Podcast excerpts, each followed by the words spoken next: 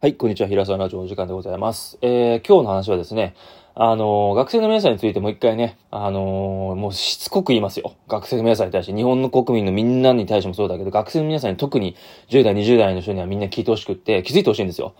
あのまだ話をね、この状態で、わか、あの、何を喋ろうか決めてないとこがちょっとびっくりなんだけど、自分の中でも。でも、あの、思うんだけど、学生時代ってやっぱり先生に言われたとことか親に言われたことをレール式のままでやってるのが正解だと思っちゃうんですよ。あの、経験がないから。うん、人生経験がないから。で、気づいた子は起業するんですよ。で、学校教育ってマジで無駄で、あの、もうね、60年、70年前の戦後の教育なんですよ。で、一回も変えてないの。ゆとり世代とかほら土曜日休みとかあったけど、今土曜日の学校あるじゃんか。ね、3時ぐらいまでとかさ。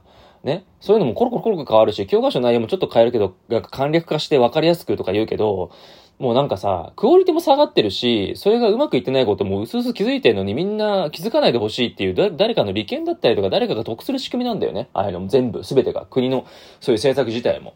ね。税金も上がったのもそうなんだよ。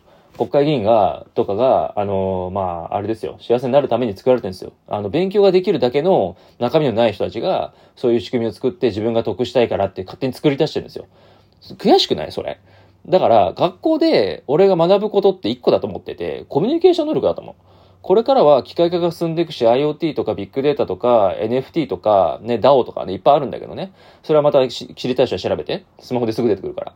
で、あの、そういう時代になってきてるんですよ。要はパソコンとかウェブ上で全部完結するビジネスができるようになってきてるよって。株式も普通に DAO とかで、誰かがと、あの、こういうこと仕事やりたいって時に、保険人がいて、それで賛同した人にトークンを配りますと。で、その配当金をそのトークンに配った、あの、持ってる人はその渡しますよっていう、要はかペーパーレスのウェブの中での株式上場、株式で会社ができますよっていう時代が DAO なのね。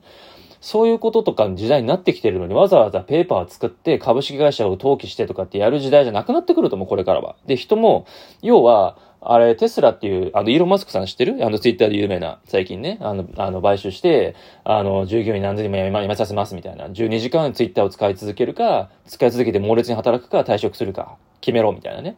非常に見るけど、あれすごく理にかなっていて、すごく、あの、リスクヘッジできるんですよ。どこで削るかって人件費なわけよ。まあ、ちょっとそこは、ごめんね。話止めちゃった。置いとくけど、それはもっと知りたい人は調べてください。イーロン・マスク、テスラ、ツイッター買収で調べてください。で、出てくるんだけど、そういう時代になってきてるにもかかわらず、学校で勉強する意味って何なのって話。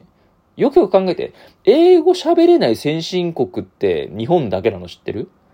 日本人だけなのよ。あれって、まあこれ何回も喋ってるけど、本当に耳だこだと思うけど、GHQ、アメリカの GHQ のマッカーサーって人が、日本人意外と賢くねって、売春婦でも英語喋れんじゃんっつって、やばくねっつって、しかもネイティブに近くねって話になって、じゃあ文法とか読み書きだけにしようみたいな、話せるような仕組みにしないで、リスニングもそんなに、最近じゃんリスニングなんて。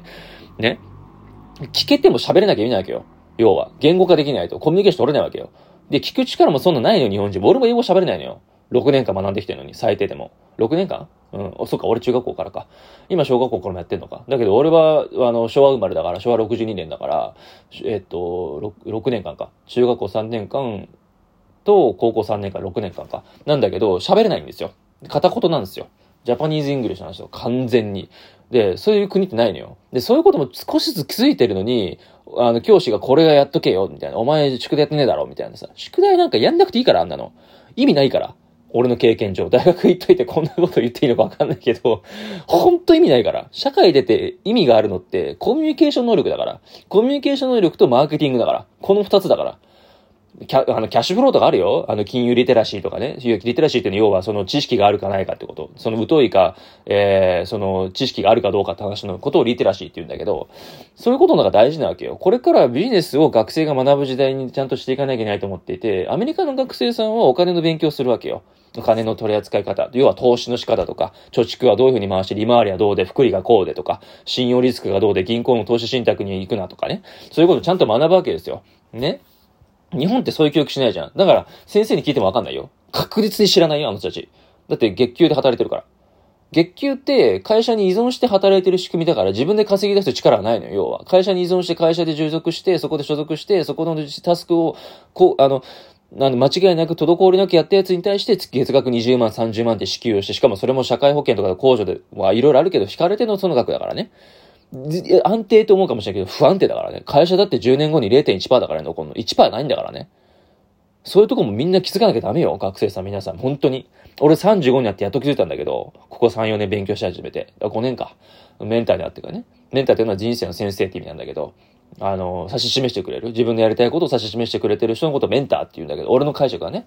なんだけど、その人から教わって本読んだりとか、いろんな YouTube の講演見たりとか、音声聞いたりとかね。今、 Voicy とかあるんだけど、音声ガイダンスとかのね、いろんな話を聞けたりするんだけど、そこで心理学学んだりとかね、もう一回。俺大学心理学だったからさ、それで勉強したりとか、あとは仏教のこととか、心整える、この仏教に関して精通したいなと思ってね。ブッダの教えとかね。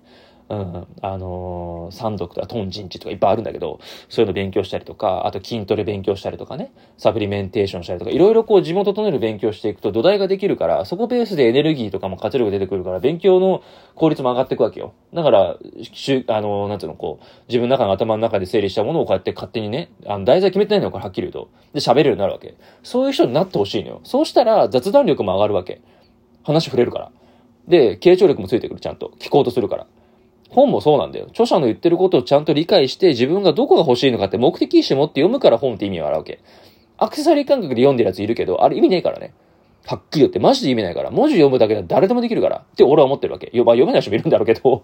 でも、読むっていう行為だけには意味ないよ。読んで、それをインプットしたものをアウトプットして人に説明できるまでが自分の記憶にも司るし、会話とかにも入っていくだろうし、人に喋れるわけよ。DAO の話もそうだけど。俺それウェブで見たんだけど、それを喋れるようになるためには人に話すのよ。Twitter とかインスタとか、TikTok とかで喋ったりするわけ。YouTube とかで。何、何、何かしらアウトプットしていくってこと。で、人とコミュニケーション取っていって、自分という人を、存在を成長させていって、もっと魅力的な人間になっていくと、仕事振ってくれたり、いろんな人をフォローしてくれて、自分の人生が豊かになっていく、自分が幸せになっていくってことなんだよ。全部が繋がってるから。点と点がちゃんと線で繋がる瞬間があるから、もう、とにかく学校行く目的はコミュニケーション能力であったりとか、自分、そういうことに関して俺はフォーカスした方がいいと思っているのね。それ以外あんまり意味ないと思ってる。机の勉強だけでうまくいく世の中じゃもうないもん。がね。一番明るい例を言うよ。社会に出てみんなさ、一流企業に入ればいいと思ってる？全くそんなことないからね。今、皆さんと同じぐらいの学生さんで、レシートを買い取って、それを10円をアプリで登録してくれた人に対して、あの、払いますよっていうシステムを作ってる高校生社長がいるのよ。結構前に、あの、プレジデントっていうあの雑誌があるんだけど、あの、要はビジネス系雑誌なんだけど、載ってる学生さんがいて、16か17歳だったかな。そういう会社を経営して100、何人いるのかな？わかんないけど、従業員多分3桁ぐらいいるのかな？そういう学、ね、あの、学生社長もいるわけよ。できるんだよ。やらないだけなんだよ。法人化するんだってそんなお金かかんないよ。登記って言って紙を市役所に行って、あの、とあの紙書いて、まあ10万か20万かかるのかわかんないけど、それもバイトして貯めてや、本気でやる気があるんだったらやればいいし、最初だったら合同会社でもいいだろうし、そういう風にできる時代なのよ。誰でも自分で起業することもできるし、フリーランスになる時代ができるのに、それをやらないっていう意味がわかるね、俺は。俺もまだね、学生だ、学生じゃない、えっと、社会人で会社に所属してるけど、フリーランスでやろうと思ってんで、将来的に。パラレルワーカーでね。そういう風にできる時代に対して、一回パクついてみる。とりあえずやってみるっていうマインドを欲しい。みんなに対して取ってほしいなって思ってる。大人がね、俺ら大人が挑戦しないから子供が怖いって思っちゃうんだよ。俺ら大人の全世界の全、えー、日本の国民の大人の責任成人の俺らは、俺は、俺らじゃない、俺は、あの、責任だと思ってる、ちょっと興奮しちゃってちょっと言葉が出てこないけど、その責任をやっぱり俺らはちゃんと、あの、果たしていかなきゃいけないと思ってんの。子供たちに示していかなきゃいけないと思ってんの。あの、例えば話だけど、インドネシアってあるでしょ？発展途上国って言われてんだけど、あの、東南アジアなんだけど、の国なんだけど、あそこ今すごいんだよ。大人めちゃくちゃ勉強してんの。98%の大人が勉強してて、勉強してるの2%なの。わかりやすく言うと、日本は逆転発想なの。日本人が勉強し、日本人の大人が勉強しないから子供も勉強しないっていう仕組みになっちゃってるの。日本人の大人が勉強するんで半数だからね。50%いないんで48%だよ。48%だよ。1億何何千万人だっけ？今。1億5千万人ぐらいの。だから7千万着ぐらい、7千万ちょいぐらいしかいないのよ。勉強してる人が。残りの半分何してるかって言うと、くだらないネットフリックスとか見たりとか、YouTube 見たりとか、ダラダラダラダラなんか若い姉ちゃんが踊ってるダンスとか見たりとかして、しかも大してうまくもねえダンス見たりとか、なんかエロ動画見たりとか、なんか、しょうもないなんかゲームやったりとかさ、課金してさ、そこに金使っちゃうのかよ、1000円みたいな。本一冊買ったらそれ自分の頭に投資できるのにな、みたいなさ。そういうとこにちゃんと、まあ、別にゲームに課金しちゃいけないわけじゃないよ。してもいいんだよ。でもそればっかりにお金を投資してたって、それは、意味ないから、本当に。自分に返ってこないから。だってそのアプリがなくなったらその1000円無駄だからね。でも本は燃えない限り、燃えても自分の頭の中に入ってれば誰も盗めないわけだから。そういう風な仕組みをちゃんと頭の中で理解して自分はこういう風な世の中で生きていくんだっていう考え方がない人って搾取される側だからずっと。覚えておいてください。搾取される側です。学ばないってことは。だって、勉強してる人の方が知能が高くていろんなこと仕組みを知ってるわけだから、その人がね、こういう風にやれて、詐欺とかもそうよ。ね。そういう仕組みを自分で作っちゃって、構築して頭、言っちゃ悪いよ。はっきり分かりやすく言うから、ちょっと危機感感じてほしいからきつい言い方するよ。頭の悪い人からお金を取るわけよ。頭のいい人から頭の悪い人からお金を取られるわけ。本当に危機感感じて？マジで。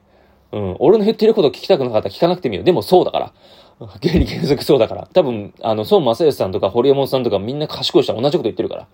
全く内容が一緒だとは言わないよ。でも、類似してるとこ絶対あるから。まず本読める人はね、勝ちだから、それだけで。うん。ぜひ、あのー、ね、話まとまってないけどやってみてください。それではまたお会いしましょう。さよなら。